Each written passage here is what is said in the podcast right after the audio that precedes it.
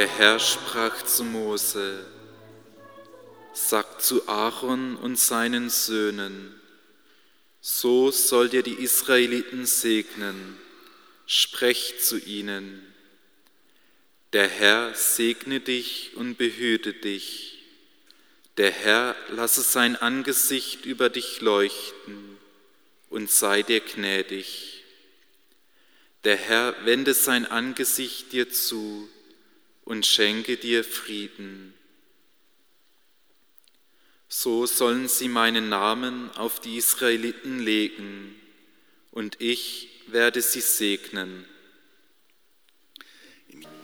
So sollen sie meinen Namen auf die Israeliten legen, und ich werde sie segnen. Und im Evangelium haben wir das Wort gehört, von der Beschneidung des Herrn, dass man ihm nach, am achten Tag nach der Geburt Jesu, dass man ihm den Namen Jesus gab. Sie sollen meinen Namen auf die Israeliten legen und sein Name ist Jesus und sie sollen sie segnen. Wir sind gesegnet mit dem Namen Jesus. In diesem Namen steht uns die ganze Segensfülle Gottes offen. In diesem Namen ist all das verwirklicht, worum wir im Segen bitten. Wenn wir einander ein gutes, ein gesegnetes neues Jahr wünschen, dann legen wir den Namen Jesu auf das Herz und auf das Leben des anderen. Und wenn wir einander ein gesegnetes neues Jahr wünschen, dann sprechen wir allein mit diesem Gruß den Segen Aarons dem anderen zu. Und der Segen Aarons ist eine unbeschreiblich, hat eine unbeschreibliche Größe und Weite in sich.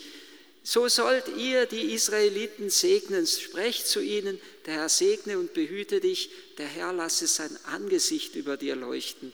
Im griechischen Text steht dafür das Wort leuchten, Epiphanein.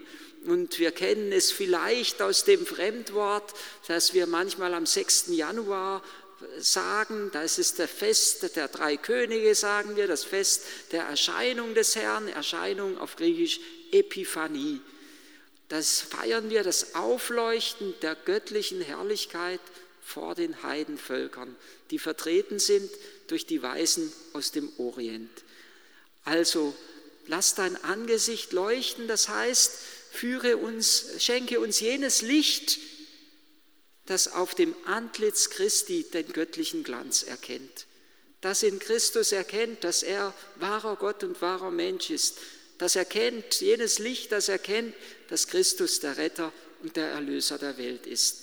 Lass dein Antlitz über uns leuchten, das heißt damit nicht einfach, dass es äußerlich hell wird, wie wenn wir einen Lichtschalter ein, eindrücken und das Licht angeht, sondern dass wir innerlich erleuchtet werden, dass innerlich wir die Wahrheit erkennen über unser eigenes Leben, aber auch über das göttliche Leben, die Wahrheit über unsere eigene Unvollkommenheit, aber auch die Wahrheit über die göttliche Barmherzigkeit.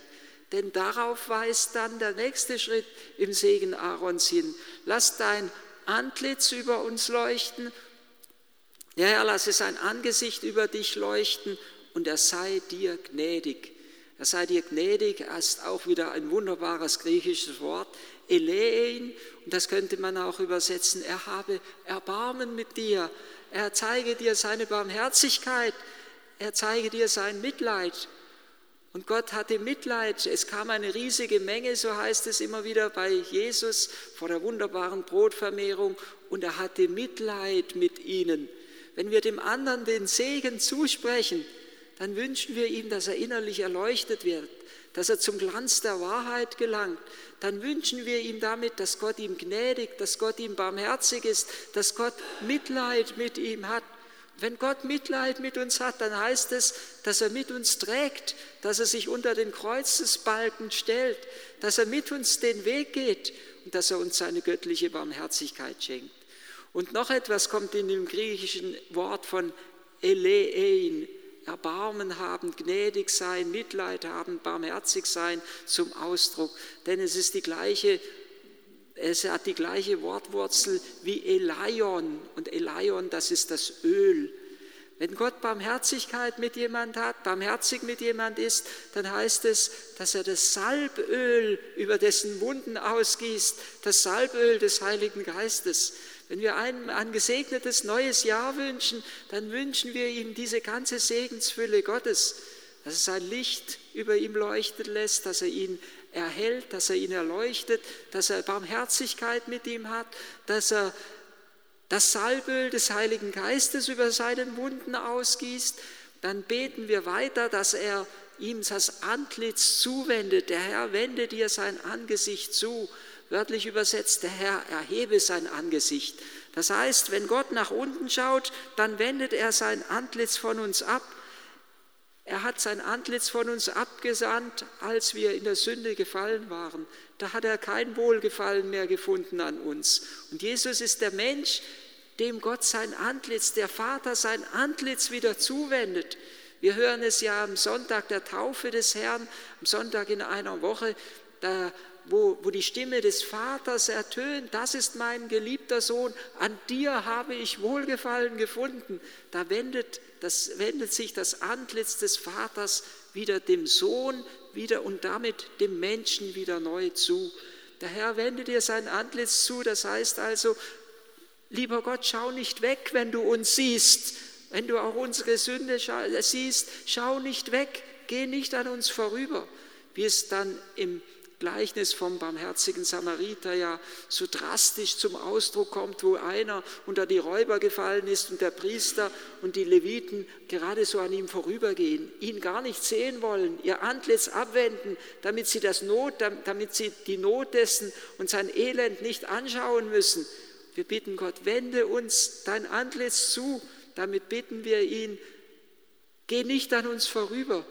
Schau auf uns, schau auf unser Elend, auf unsere Armut, auf unsere Not. Sieh uns an. Denn nur wenn du uns ansiehst, dann ist das der Ausdruck dafür, dass du uns, dass du dich uns wieder zuwendest, dass du uns Schuld vergibst, dass du wieder einen neuen Weg mit uns gehst, dass du dich mit uns versöhnst. Und das Antlitz erheben, das ist auch der Ausdruck für die Macht ergreifen. Da, wo wir in uns versunken sind, da sind wir in der Gefahr, in uns selbst zu versinken, da sind wir in der Gefahr zu resignieren. Gott, wenn Gott sein Antlitz erhebt, dann heißt es auch, dass er die Macht ergreift. Und dann bitten wir Gott, ergreife die Macht in unserem Leben, damit nicht Mächte und Gewalten über uns herrschen, sondern damit du der Herr bist in unserem Leben.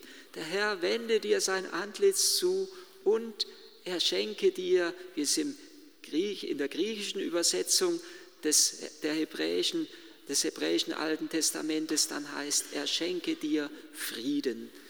Wenn es im hebräischen Wort steht, weiß ich nicht genau, ich vermute Shalom, im Griechischen steht dann, er schenke dir Frieden, er schenke dir Heil, hat es die alte Einheitsübersetzung sicherlich auch richtig übersetzt und jetzt in der neuen Übersetzung, Einheitsübersetzung, er schenke dir seinen Frieden.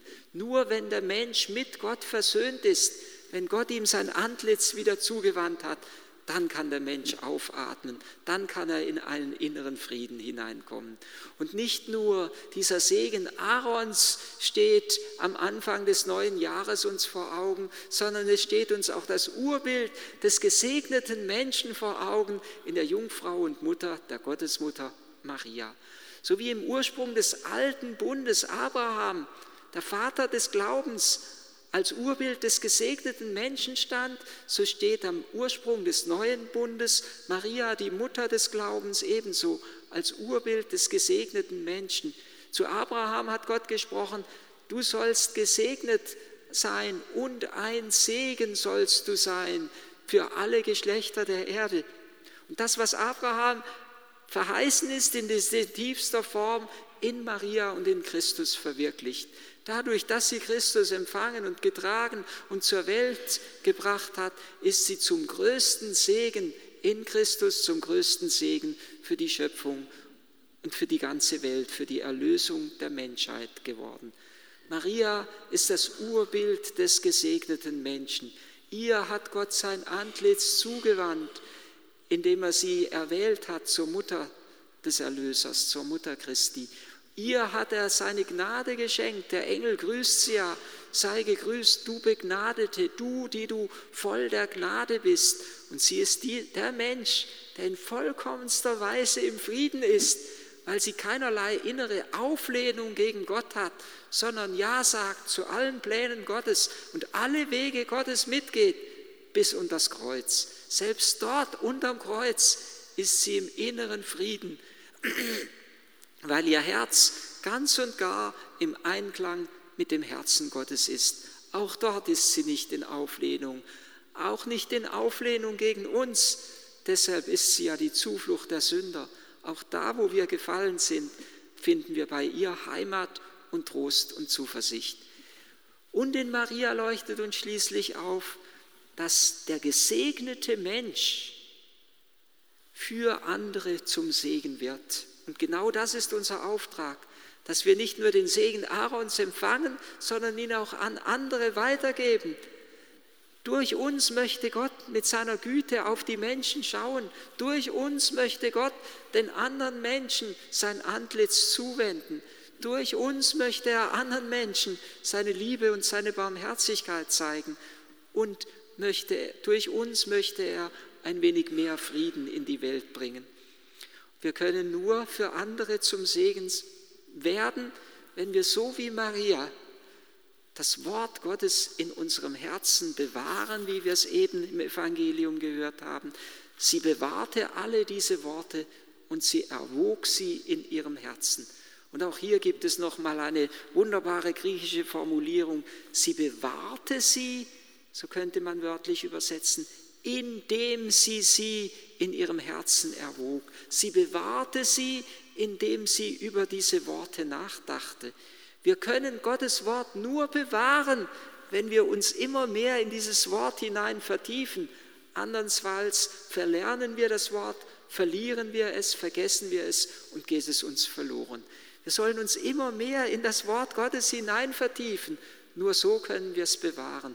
Und wenn Maria das Urbild hier im heutigen Evangelium des kontemplativen Menschen ist, des in sich Gesammelten, der das Wort bewahrt, und in dem Herzen erwägt, dann sind die Hirten das Urbild des aktiven Menschen, das Urbild dessen, der dieses Wort in der Welt verkündet. Sie erzählten, was sie, sie erzählten von dem Wort, das ihnen über dieses Kind gesagt worden war. Und noch etwas heißt es von den Hirten, sie priesen Gott für alles, was sie gesehen und gehört hatten, so wie es ihnen gesagt worden war. Mein Wunsch für das neue Jahr für Sie ist, dass Sie wie Maria das Wort bewahren und dass Sie wie die Hirten den Lobpreis Gottes singen können, auch in allen Prüfungen des Lebens. Und dass wir gerade so wie die Hirten zu, zu Zeugen der Wahrheit und des göttlichen Lebens, der göttlichen Liebe werden in dieser Welt.